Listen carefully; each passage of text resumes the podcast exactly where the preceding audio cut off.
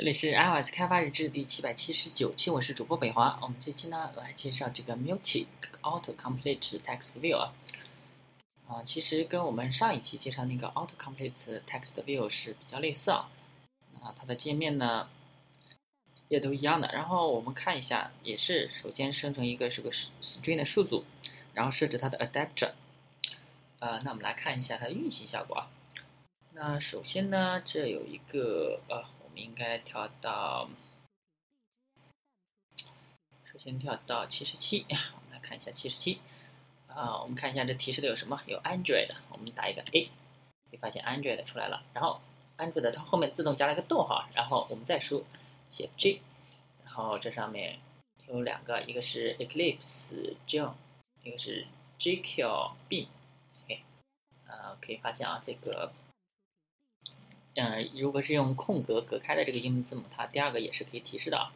啊，可以发现啊，这个 multi auto complete text view 就是它是首先提示一个加逗号，然后后面可以连续输多个，就是像这个联系人，你输联系人的时候输一个联系人的呃前面的字母，然后它自动匹配完整个联系人，然后后面或者是发邮件的时候，这个是用的比较多的地方。那这个是七十七啊，我们来看一下七十八。七十八 runtime age，我们看它，首先啊，这个 runtime 跟我们那个也是一样的，我们来直接运行一下七十八吧。七十八，这个 auto com 啊，这是八十啊，我们来看七十八、七十七、七十八、七十八，在这个位置。那首先呢，它有一个 item 啊，item 一二三，对吧？好，那我们再给它添加一个新的，添加一个嗯 iOS，我们 add 一下。好，底下提示 item added，然后我们再给它输一个 i。可以发现啊，有个 item one two three，最后面还有一个 iOS 啊，这个就是动态添加。其实动态添加就是改变了它的数据源。改变完数据源之后呢，然后再重新设置一下它的代呃那个适配器啊，这是主要的内容。那我们再来看一下七十九，哎，七十九的话，七十九呢是 get text from multi auto complete text view。那我们首先来看一下它的界面吧。嗯，这上面的界面的正在加载中啊。哎，出来了啊！上面是一个 Multi Auto Complete Text View，底下是一个 Button。好，我们来看一下这个代码啊。首先一个 List，String 的一个 List，嗯，一个列表，然后 Auto Multi Auto Complete Text View。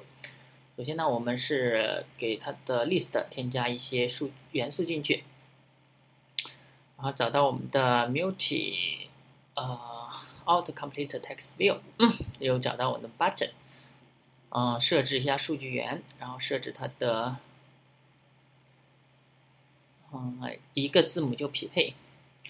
那我们看一下这个 On Click Listener，就是我们点击按钮之后会发生什么情况。首先呢，它是把它们按照逗号分隔开，然后一次一次给它打印出来。好，我们来找到第七十九个。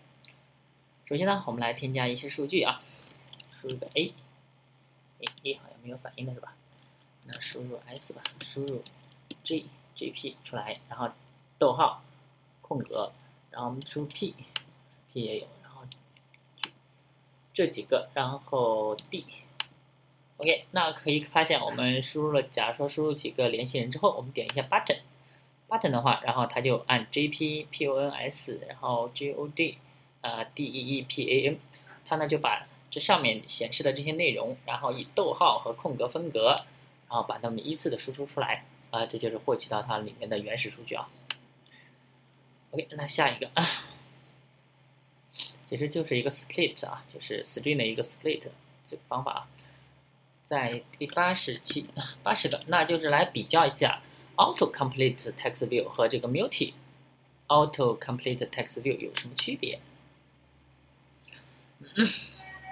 那我们找到第八十个，八十，哎，上面呢是 auto complete，输一个 s，可以发现有两个，然后我们再输入其他的，它就没有作用了。啊。那我们这个呢，输一下 s，然后再输一下 s，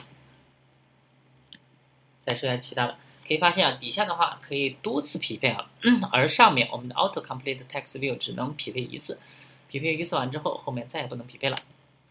这个呢？OK，那我们这一期就介绍到这啊，大家可以关注新浪微博、微信公众号、推特账号 iOS 第八 G，也可以看一下博客 iOS 第八 G 点 com，拜拜。